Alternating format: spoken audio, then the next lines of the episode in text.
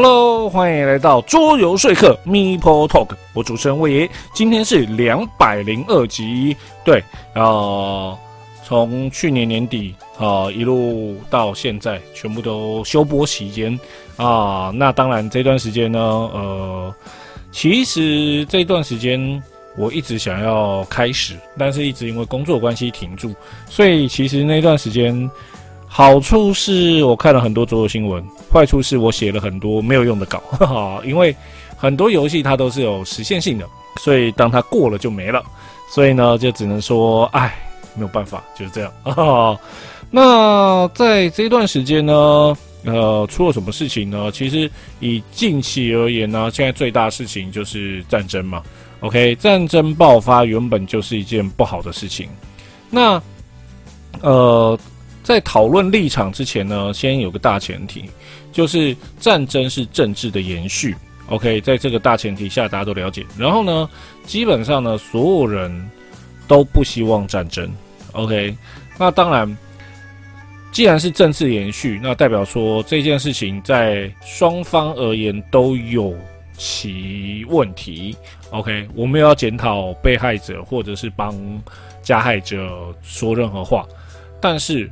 无论哪一方有问题，或者是两方都有问题，不管怎样，只要发生战争，最可怜的永远都是老百姓。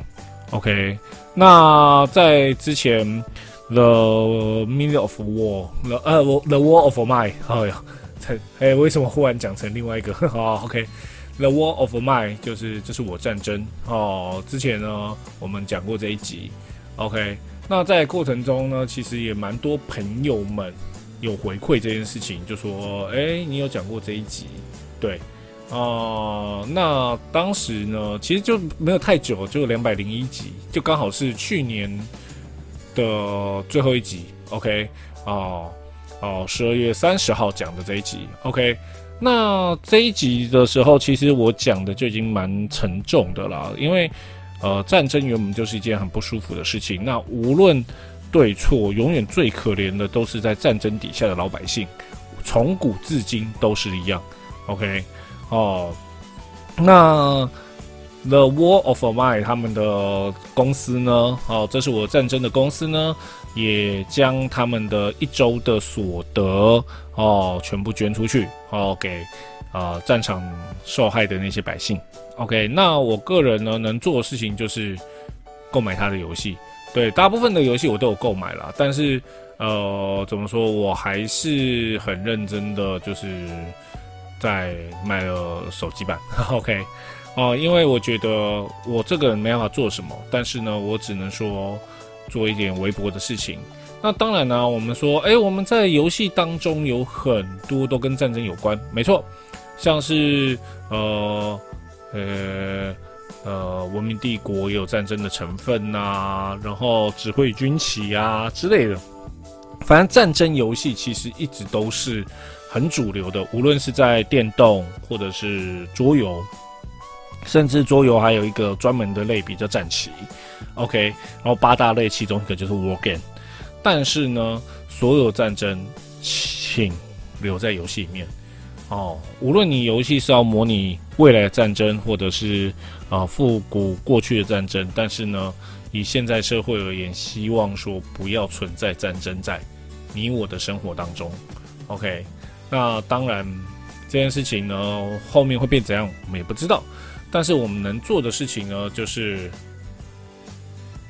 啊，就是多支持在战场中。那些受害的老百姓，OK，那当然不是帮自己打广告，但是我只能说，如果说你觉得你无法体会那种痛苦感和那种矛盾感的话，去玩一下啊，This World of Mine，好，这是我的战争，OK，好，我是前面英文都念错，反正就是这是我的战争，无论是桌游版或者是电玩版，我都建议你去体验看看，因为。你只有成为战场下的老百姓那种痛苦和挣扎感，你才能彻彻底底的反战。OK，好，OK，啊，讲的非常的严肃，没错，因为这件事情的确蛮严肃。但是说实在话，我们多时候都在思考说，我们呃桌游这些东西有没有办法呈现一些东西？那当然的，我那 this 啊，这是这是我战争呢，算是很成功的做到这件事情了。OK，那希望大家就是多玩，然后一起祈祷这场浩劫能够。早点结束，OK，好，那今天的呃的游戏是基线非常久的游戏，没错，就是我们下次要讲什么游戏哦，然后就讲，呃，我们下次要讲什么游戏，然后这游戏跳出来，OK，然后呢又被我换掉，好了，到今天我一定要讲，OK，好，那我们就准备进入今天的自我介绍啦。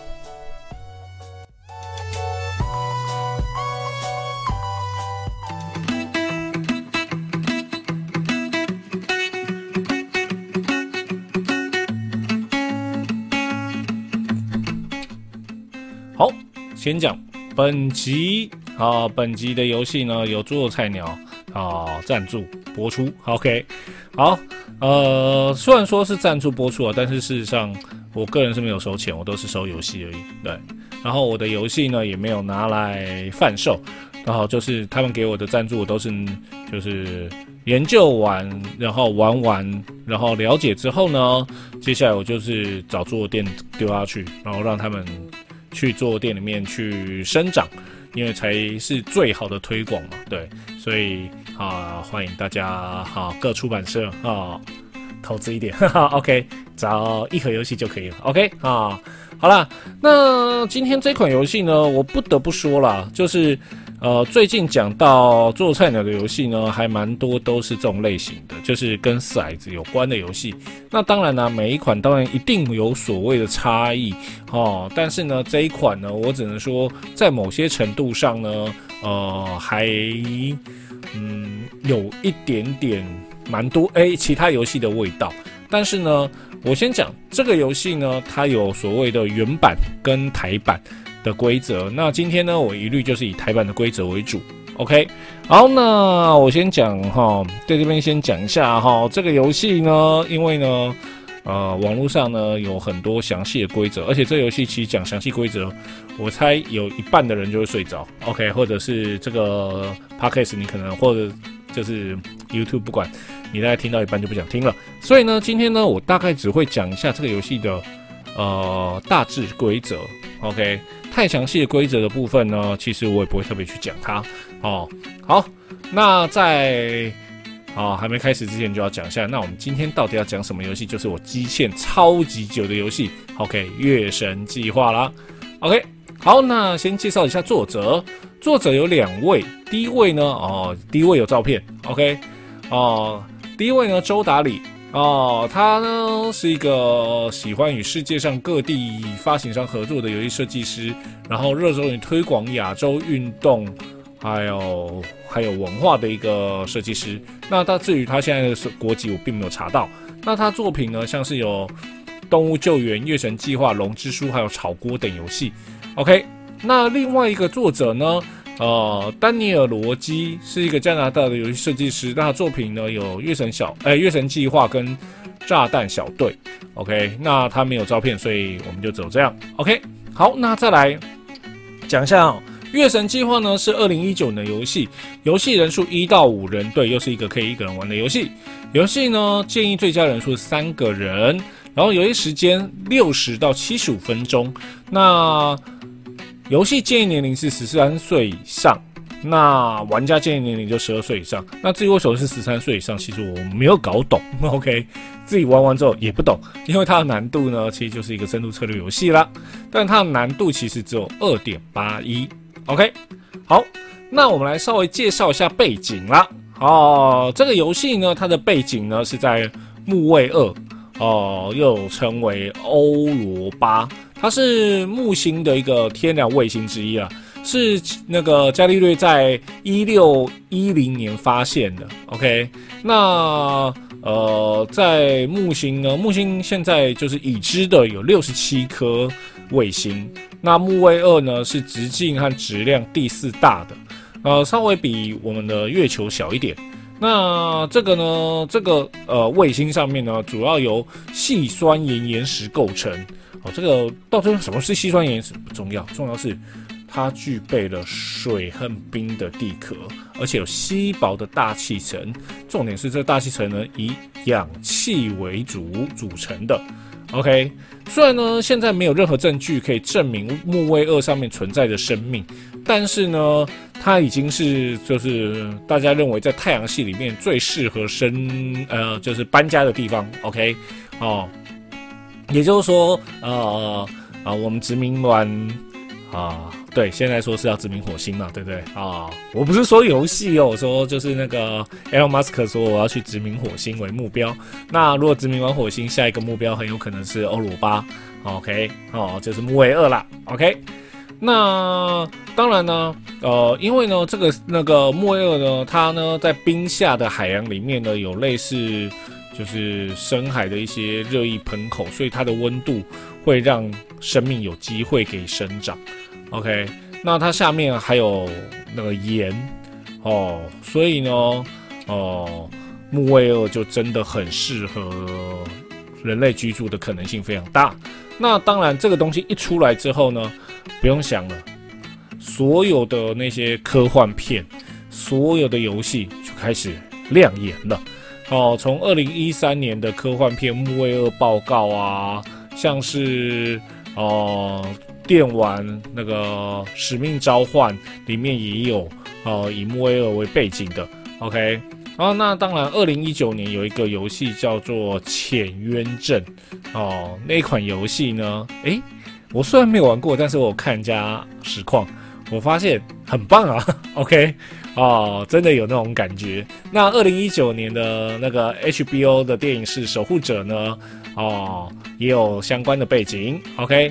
好，那像呃最近发行的，其实也不是最近，已经是两年前的《命运二》的 DLC 也是以这个背景的。那这个游戏呢，它本身的背景就是西元二三四八年，然后。月神计划呢，已经持续多年了，然后人类呢，已经将殖民的目标呢放到另外一个可能的行星，就是现在的木卫二啦。那木卫二呢，就在月神计划之下开始殖民了。那游戏呢，呃，玩家一开始呢，来到了木卫二的时候，已经是殖民化数年的，呃，数十年的地方了，已经有基础的的太空港啊，能源采集设施啊，然后提供这些担任殖民建设的玩家们呢，在这个星球上面进行建设。OK，然后你要想办法养活手下的人，然后让自己成为一个称职的一个殖民官哦，殖民管理者。OK，嗯，好，那在这个游戏中呢，那看一下游戏画面。那游戏呢，一开始呢，应该说这游戏呢分成蛮多区块的，然后总共呢，呃，会有六个大区块。OK，那其实七个了。对，那基本上呢，游戏呢会分成几个阶段，然后分成呃设置，然后放置、结算跟维持。那设置阶段呢，除了游戏一开始设置之外，每一个回合一开始的时候也会做一样的设置。OK，那设置的内容呢，其实我们等一下讲到放置阶段的时候也会讲到。OK，那基本上呢，版图呢会分成两个大区块，上半部呢就是冰层以上，下半部呢就是水面啊水底下。哦，这两个地方呢可以去做发展。OK，好，那游戏呢，玩家呢会有一个玩家版图，玩家版图呢上面呢，哦，玩家会有自己颜色的骰子五颗，没错，又是紫骰游戏。对这个概念呢，跟马可波罗啊那些游戏是很像的。OK，好，然后呢，接下来呢，每个人会获得三个矿石和三个能量。哦，那基本上这两个都叫资源，然后还有一个工具包。OK，那工具包其实就是蛮好用的东西。OK，好，那再来呢，会有一个先锋的米宝哦。那米宝呢会分成四种类型，那基本上呢你就用颜色来分就好。那先锋米宝其实就是褐色的米宝。OK，好，那游戏呢，呃，怎么进行呢？来，先讲第一个事情，游戏呢会抽。五张事件卡洗一洗之后呢，放在下面，然后每一回合呢，在设置阶段会开一张，OK，那游戏呢就是玩五个大回合就结束了。好，那游戏呢怎么进行呢？基本上呢，每一个回合第一件事情就是掷骰子，把你五颗骰子掷完之后呢，放到你的版图上面。接下来呢，进入第二阶段放置阶段。进入放置阶段的时候呢，其实蛮简单的。其实你把这个这种游戏就是把骰子当工人啦。OK，那你就是把一个你的骰子放到相对应的地方，然后发生效果。OK，其实就这么简单。好，那基本上呢，会有哪些地方可以放置呢？第一个呢，你可以放基地。那基地呢，会在版图右侧。右侧呢，基本上你把它想成就是你去探索一些这个星球上面，不是这这比较星球，这个是卫星上面，哦，这个星体上面的一些地方。OK，那游戏呢，哦，会开出人数减一张的，就是所谓的呃探索卡。那探索卡呢，这时候来讲一下。哦，探索卡呢？啊，不好意思，B G 上面的图有点糟。对，探索卡上面呢，左上角，哎，对，排的左上角呢会显示呃能量跟所谓的矿石。那这些加总的数字呢，会影响到每一回合呢，哦，可以拿取的数量。OK，好，那你在这边呢放置的时候呢，就代表说我要去那边呢，啊，我要去探索。那探索的摆设方式呢，其实蛮简单的，就是呢，你呢就放一颗骰子到旁边，代表说我要花几点的力量去探索。那其他玩家呢也可以去放置，OK？那放置呢，其实就就正常放置嘛，对，OK？好，就排成一排，OK？就这么简单。好，那结算的时候我们再说。在第二个哦，其实第二跟第三个区块是一样的啊，叫做能源区。能源区呢？哦，能源区基本上呢分成就能量啊跟矿石嘛这两个区域。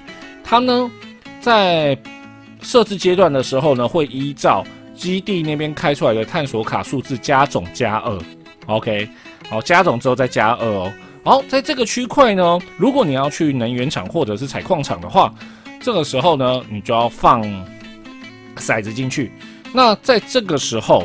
就会用到一个蛮特殊的规则，OK，哦，叫做揭露规则，其实还蛮简单的，哦，就是你在放骰子的时候呢，秉持两个原则，第一个数字小的放左，数字大放右，一样的话放右，就这样而已，OK，好，那后面有很多时候会用到揭露原则，哦，揭露规则，OK，好，那再来下一个，哦，起重设备，起重设备呢，在呃，一二三轮的时候，哦，应该说一二三轮的时候呢，呃，主要会开水底下的设备。那四五六轮呢，主要会开陆地上的设备。OK，但是这游戏第三轮比较特别。OK，第三轮的话呢，哦，会无条件的开牌，哦，会造成。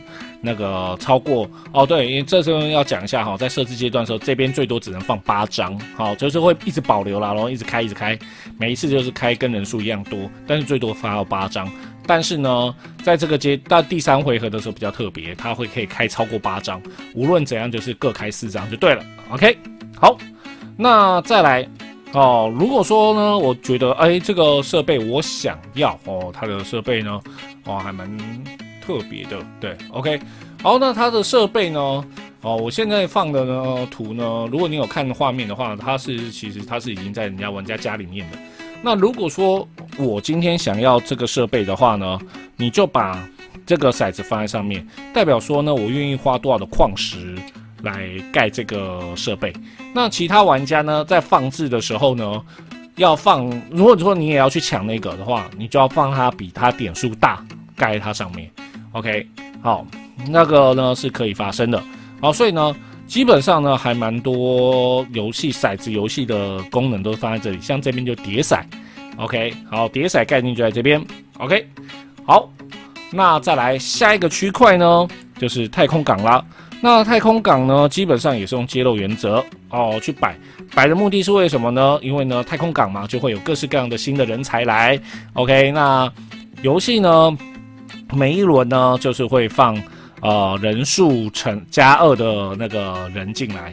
OK，假设四个人玩的话，就会抽六个哦工人进来。那你放呢，就是为了要哎公司嘛，就是要有一些新人进来，才能多做一点事情。OK，好，再来下一个训练所，训练所呢，基本上呢，它走两格，也就是先放先赢。OK，你放骰子下去之后呢，就有一些效果。OK，基本上呢就是转职啦，那边就是一个转职地方。最后一个比较特别，它有个惊叹号的地方哦，就是补给站，你放置就可以获得工具包。但是呢，依照你的点数，如果一到四点只会获得一个，五或六会获得两个，就这么简单。OK，好，那这个就是放置阶段。但我们放置完之后呢，全部人都放置完哦，一次放一颗，等到所有人放置完之后，进入结算阶段。结算阶段一样也是照一二三四五六，OK。那当然，那个补给站那个就是放了就马上拿，OK 啊。好，那先算哦基地，然后基地的话就一张张看嘛。那接下来呢，第一件事情，基地呢它的牌的右上角会有个点数。那如果所有的骰子加总起来大于等于这个点数，代表哎，恭喜我们探索完了，我们成功探索了。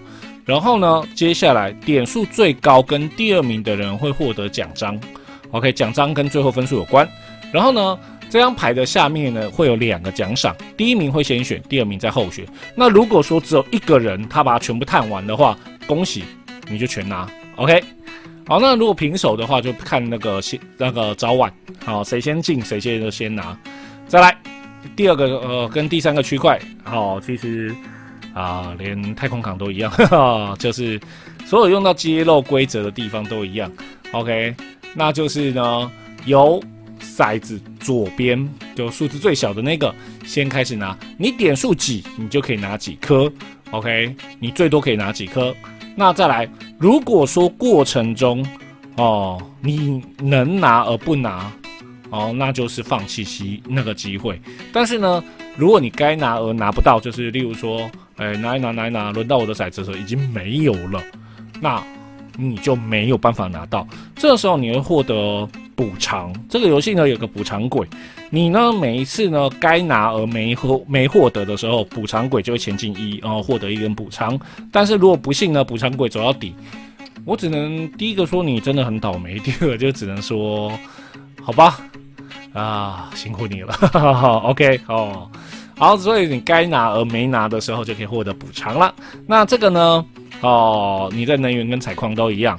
哦，当然在所谓的太空港五号太空港也是一样的。OK。但是呢，五号比较特别，在太空港呢，你要找人进来的时候呢，每一个人要付两点能量哦，两两点能源工资嘛。好，OK，好，再来第四区的起重区哦，每一栋建筑呢开始结算，然后呢就从骰子从上而下开始结算。那上面的人呢，你骰数多少，就是愿意付出多少的矿石来那个盖这栋建筑。当然，你有可能诶。我的骰数被人放太多了，或者是我前面该拿的矿石比我预期的少，所以我拿不到。OK，那你可以放弃，那有骰子下一个人来拿。但是只要你放弃，OK，所以说你该拿而不拿是没有补偿的哦。那如果说我今天 OK，我盖了哦，我五点我盖了，我付了五矿石，下面还有两颗骰子，OK，只要不是你颜色的骰子的玩家都会获得补偿。OK，好，再来。训练很简单，基本上呢，就是把你的人变成另外一个人，那依照点数变成不同的人。OK，就这么简单。好，那这时候来讲哦，这时候一定要讲一个很重要的东西哦。我们刚才在我讲的时候，就是一二三四五六，然后一个惊叹号，在放置阶段在处理嘛，对不对？好，那在事件牌上面呢？会有所谓的事件点，OK，它就照 A B C D E F G 这样子排。那当相对应的地方呢，当它放出事件牌的时候，每一个设计阶段都会放设那个翻出一张事件牌，它就会在相对应地方发生事件，那就有可能改变了那个区块的一些状况。那只能说这个算是游戏的变数。OK，让游戏充满变化性，否则游戏就会变得很比较相对枯燥。OK，好，接下来呢，来讲几个的点。哦，第一个呢，当你在太空港拿到人的时候呢，你可以把它马上放到你的建筑物上面，就是你在第四阶段启动设备上面，哦之前或者是刚刚所盖出来的建筑物，你在太空港的时候一拿到就马上可以放进去，哦放到相对应的位置。但是如果你没放的话，哦它就会进到你的玩家版图上面，那事情就很麻烦了。OK，好，那进入维持阶段的时候，你可以执行一次哦殖民者之间的移动或交换。OK，好，那在第二个呢，哦就是呢。我刚才有说嘛，就是建筑物，就是所谓的启动设备呢，有分成陆地跟海洋。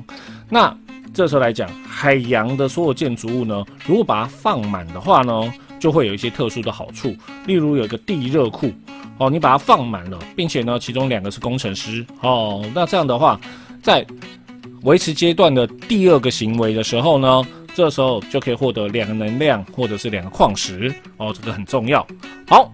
那再来，哦，所有人都执行完自己的海洋建筑物之后呢，第三个，如果你还有人呢在庇护所里面，就那些工人在庇护所的话，就要就要给他们闲置津贴，就是哎，我待在这里没有工作，我是来工作的，哎，我工作没有办法这样子就是发呆，所以你要不给我补助，所以你就要付他们一人一个能量。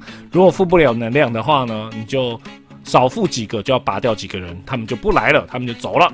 OK，好，最后一个就是恢复设置阶段。OK，那设置的时候就是哦一样哦，先从一二三四五好开始处理。一第一件事情，基地卡哦，移除原本的探险卡，然后呢人数放上人数减一张，然后呢上面的矿跟能量加总之后呢，就是你的能量场跟矿石场哦加二。就是那边的数字，然后起重呢，翻出正确数字，然后呢最多八张，但是在第三轮的时候无条件各加四，OK，好，再来是太空港，OK，哦。哦，太空港我刚才有稍微讲错一下，不好意思，就是呢，假设几个人玩呢，就随机加入几乘二的玩家，假设四个人玩就是加八个，但是最多十二个，所以说这个地方是会保留的哦，那特别注意哦，就是。基地能量、那能源厂跟采矿厂都是会做先做清空，然后再重新补的状况。OK，好，全部都补完之后呢，就翻开新的事件卡，然后就开始进行。OK，那决定起始玩家，那谁是起始玩家呢？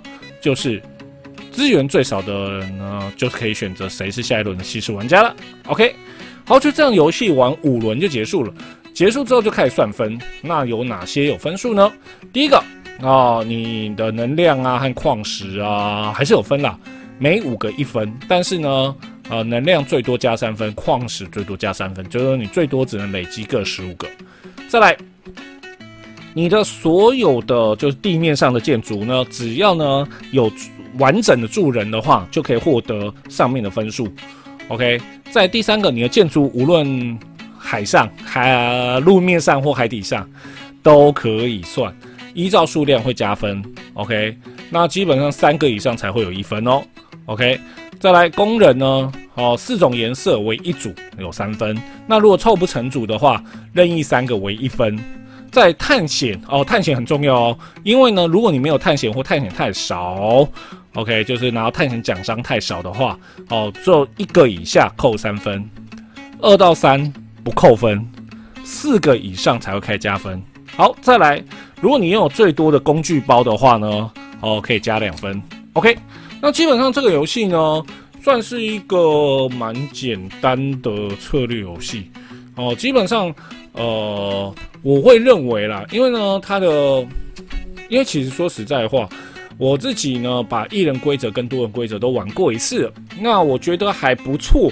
但是呢，有一种。呃，combo 做不太多的感觉 哈，很想做很多 combo，很想说享受着哎 combo 无限哦，一直康一直康一直康的感觉。但是呢，它这个游戏呢，并没有办法做到这种事情。OK，那带来再来就是。它的确有所谓的补偿机制，就是所谓的工具包。那工具包呢？哦，对我刚才没有讲工具包能力嘛。工具包基本上就是花费一个工具包呢，可以把一个骰子加一或减一，OK，但是不能低于一，不能高于六，就这么简单。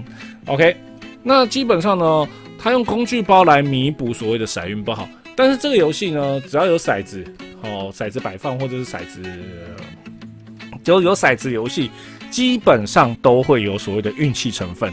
所以呢，我觉得呃这个部分的话，好算是呃它的特点。但是呢，呃该怎么说呢？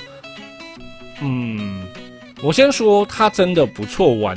它呢在规划上和策略上，你游戏一开始就要好好去思考说。我这一次呢要怎么走？OK，那再来依照探险还有那个建筑物开出来的状态，你必须呢去不断的调整你的策略。对，但是呢，该怎么说？有一点可惜的地方啊，我认为有点可惜的地方就是，当我 combo 做起来的时候，大概游戏就快要就差不多第四、第五轮了。对，当然有可能是，诶，我个人没有那么厉害 哦。对，然后。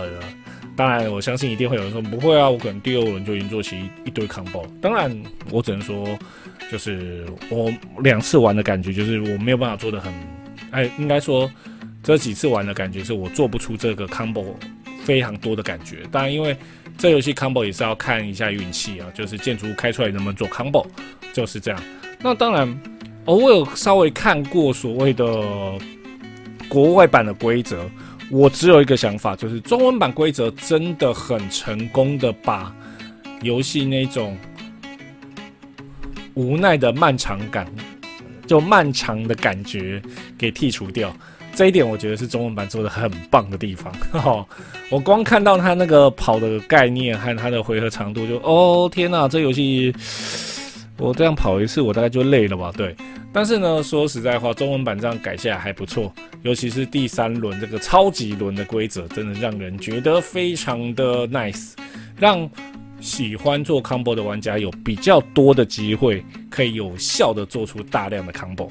OK，所以呢，如果说你喜欢这种是骰子公摆游戏哦，然后你喜欢这个背景主题，然后呢，你喜欢的是呢，随时。调整自己策略的游戏的话，这一款月神计划是真的很不错。OK，那当然，如果说哦，我没有觉得这个就是我比较想要那种从一开始就稳稳定稳定的在那边走的话，那你去玩农家乐就好了，OK，或者是你直接去玩凯里斯就好，OK 就没有运气了。但是他把呃游戏呢变得没有那么的强制，OK 啊，如果说你真的要做成像凯里斯那样的话。那你就要把所有所有的随机因素拉掉，OK。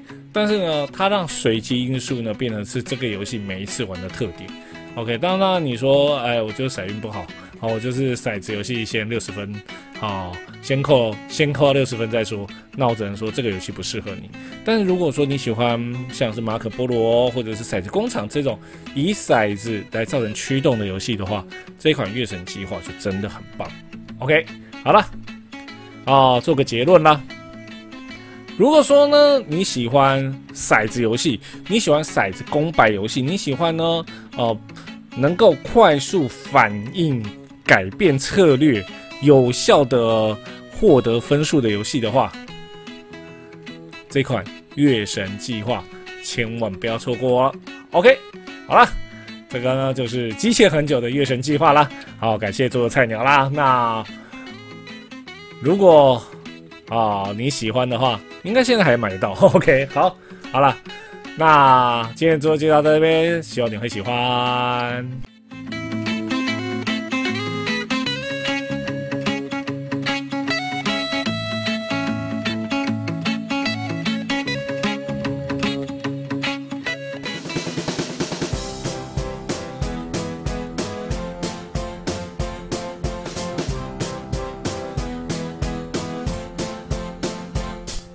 桌游新闻，好，今天一样有三则桌游新闻。今天第一则，好，英国长寿影集也是我个人私心喜爱的《Doctor Who》哦，当然那个中文有翻译什么《异世奇人》啊之类的。OK，它是一部一九六三年的由英国 BBC 所制作的。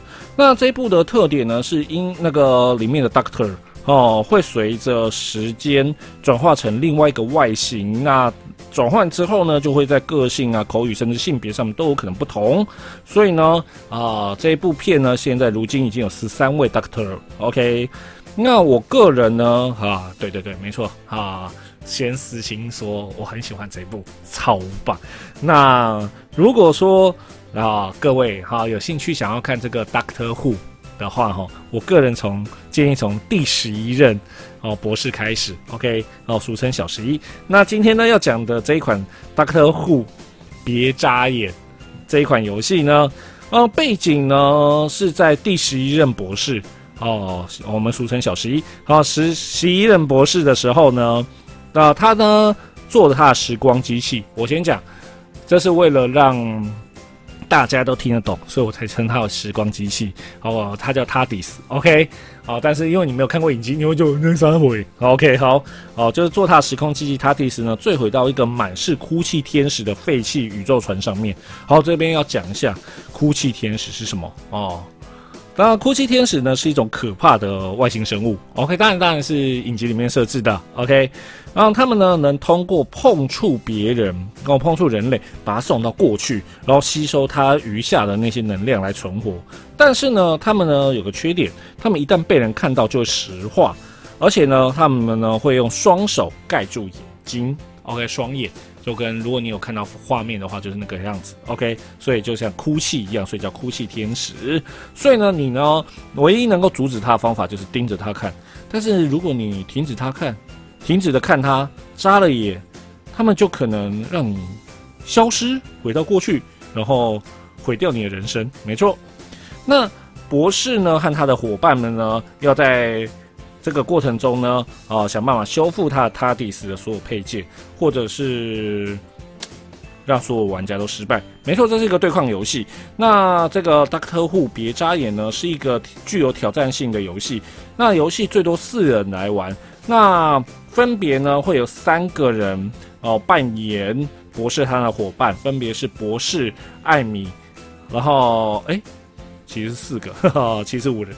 哦，五人游戏，然后其中四个人呢，一个是博士，一个是艾米，然后一个是罗莉，一个是克拉拉。他们是谁不重要哈，这基本上如果你有看，就是就会比较清楚他们是谁。他们四个呢，要想办法呢，收集四个零件来修复他的时空机器塔迪斯来逃脱。那其中有一个玩家会扮演可怕的哭泣天使角色，来试图抓他们，并且阻止他们。那游戏呢，胜利条件就很简单，就是呢。让他迪斯无法被修复，哦，然后哭泣天使就获胜。那当然，另外一方就收复，就成功逃过去了。OK，所以呢，如果说你喜欢，哦，你有看过《特护》的影集的话，哦，这一款的游戏呢，算是不错的策略游戏，算是以它改编的游戏里面，我觉得是比较不错的游戏。哦，对不对？顺便讲一下，那个我刚才有讲嘛，博士有和他的同伴艾米，那艾米的演员其实有演。星际义工队，哈哈，至于是哪一个呢？我只能说他化妆化到没有人看得懂。OK，好，来介绍第二则新闻，卡卡松要出新的扩充啦！啊，这我觉得这个这个就是定期就一定要宣布这件事情。对啊，卡卡松到底扩充要出多少？好，但是呢，我先讲这次的版本非常特别，它是一个合作模式。OK。那这一次呢是十字军东征背景的卡送，那家预计呢在今年四第四季的时候会推出。那这个扩充呢可以独立游玩，也可以搭配任何版本的卡送一起游玩。那里面会有四十五个全新的米宝，还有六十片能与所有卡送游戏搭配的板块。然后。然后一些特殊的配件，还有一些不同难度。那这一次呢，它的背景呢是以十字军东征的时候呢，因为呢残忍讨伐被视为异端的卡特里派信徒为背景。然后呢，某日哦，伸手不见五指的迷雾呢侵袭了卡颂这个地方，吞没了这个充满了绿意盎然的农农庄。然后呢，然后这时候呢，森林里面开始就说：“哎呀，糟了！”卡特里派的信徒呢，化为怨灵，藏在浓雾之中，来向敌人索命。OK，所以呢，在这个情况下呢，为了拯救卡颂的人民，玩家们必须合作安抚怨灵的怨气，阻止雾气以及雾中的幽灵呢继续蔓延，然后控制墓里呢所作祟的鬼魂。哦，并将闹鬼的城堡转换成对自己可以帮助的力量。所以呢，这一次呢，Fog Over Castle 呢的板块呢拼放呢以及积分规则呢，啊，基本上都相同，只是游戏变成合作模式。然后呢，玩家必须以三天有游戏时间三天的时间内呢，尽可能的得分，然后呢，并缓解幽灵们出现的速度。如果玩家达成目标前呢，卡颂呢被亡灵占领呢，就会变成一个死亡之地，玩家就获胜了。所以玩家呢算是一个合作的游戏。OK，好，这是一个合作游戏。OK，那算是非常神奇的。OK，所以呢，如果你喜欢卡颂的话，然后呢，每一次觉得更加啊竞争比赛来比赛去觉得很烦的话，那这一款哦，Fog Over Castle，OK，哦，就是一个很好的选择了。OK，好，第三则新闻，好哦，这是一样老话一句，这是 Case 新闻。然后呢，哦，好，资料来源一样，维特的烧脑。好，那今天要介绍的这款游戏呢，是一个二到五人的游戏，然后游戏时间大约二十分钟，然后十岁以上的游戏。那这一款游戏呢，叫做僵尸拳。那基本上呢，这是一个。呃，鬼抓人游戏，我我会称之为类似鬼抓人游戏了。对，那基本上的，游戏是这样的哦，就是呢，哦，玩家们呢会有那个狗，就是大家都是狗狗，OK。那玩家胜利目的有两个，第一个呢，如果你是僵尸狗狗的话，哦，你要让其他玩家都感染变成僵尸狗，OK，哦。然后或者是呢，如果你是一般狗狗的话呢，你要想办法呢收集那个治疗卡，然后你就治疗成功，你就脱离了这个充满僵尸的世界，你就获胜。那要么就是全部人一起输掉，OK，要么就是只有一个人赢，OK。好，那游戏呢是这样的哦，基本上它就是很简单的卡牌游戏，那会分成所谓的感染卡跟治疗卡，OK，还有行动卡。哦，那基本上呢，哦，不好意思，那基本上这游戏呢就是简单的出牌游戏。那在过程中呢，大家会互相伤害。OK，哦，感染卡就是攻击别人啦。那你成功攻击别人呢，他就身上有感染。但是呢，同类型的治疗卡呢就可以帮你治疗。OK，那如果说呢，你呢，呃，你凑齐了五张感染卡的话呢，你就会呢变成僵尸狗狗。OK。那变僵尸狗狗之后，缺点就是一回只能出一张感染卡，但是呢，你可以去感染别人，然后就是我赢不了，大家都不要赢，OK？哦，好，所以呢，这个游戏呢算是一个简单欢乐的小品游戏。那基本上呢，就是一个啊，想办法确保自己拥有三张治疗卡，独自获胜，或者是大家都不要赢的游戏，OK？算是。因为很多游戏，尤其是类合作游戏，大家最常讲一句话，哎，呃，卖肾胆都卖肾啊，不要玩，大家都不要玩啊，要输大家一起输。对，这个游戏就是要么就是一个赢，要么就全部一起输的游戏，算是一个简单欢乐的游戏啊。不过呢，因为呢有所谓的全部一起输的概念，所以呢游戏呢会被设定在十岁以上，就在这个部分。OK，好，所以呢如果说你觉得那个朋友们呢都是一群。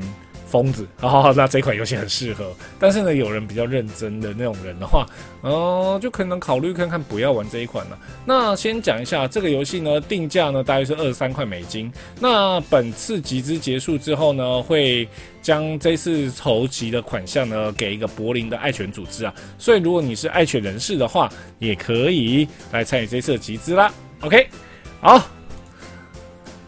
今天准备了三则新闻。第一则呢，达克特户哦，别眨眼哦，是一个合作对抗游戏哦。如果说不知道它背景是什么，去看一下达克特户啊，从第十一任啊博士开始看起，超赞。OK，好，私推哦，不知道是在推桌游还是在推影集。再来第二个，卡拉松又出扩充了，对，又出扩充了，对。哦，合作游戏，难得一见的合作游戏，Fog Over Castle。如果我有觉得我念错的话，请通知我。OK，好。哦，是合作游戏哦，预计在第四季推出。然后这一次呢，集资游戏呢一样哦，由维特烧脑所提供，那是一个定价二三块美金的僵尸拳，有兴趣的可以到 KS 上面集资哦。好，以上三则新闻，希望你会喜欢。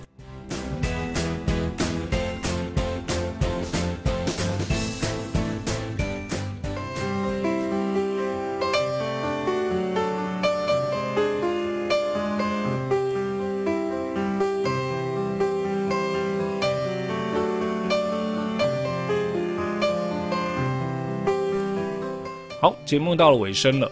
到尾声的时候，还是要提醒大家，就是，呃，如果 OK 的话，去购买一下《这是我的战争》这款游戏。我说的不是桌游，我说的是电脑版或者是手机版，哦，当做是一个对战争下的老百姓的一个支持。OK，他们会把所得捐出去。OK，所以呢，我们。嗯，战争还是留在游戏里面玩就好，欢乐的玩游戏，而不要痛苦的面对写实战争。好，那下周要介绍什么游戏？我告诉各位，这一款游戏也是拖欠有点久的游戏，而且拖欠到，呃，厂商有一次忽然跟我说：“哎，你是没有讲那一款？”我说：“对，我知道，但是因为这一款游戏它不能单独讲。”它必须好几款游戏一起讲，没错。我们下周呢是所谓的阵营游戏集合集，先讲不会有狼人，好，狼人有专属技，OK。好，那么终于复出的 New Talk，好，做说客，那做个结尾喽。如果你喜欢做说客 m i u Talk 的广播，可以上 YouTube、Podcast 搜寻“桌游说客”，并且订阅收听。也欢迎到 Facebook 做游说客的粉丝页按赞或表达你对我们的建议。不一定要上靠北桌游。嗯，我主持人魏爷，我们下次见，拜拜。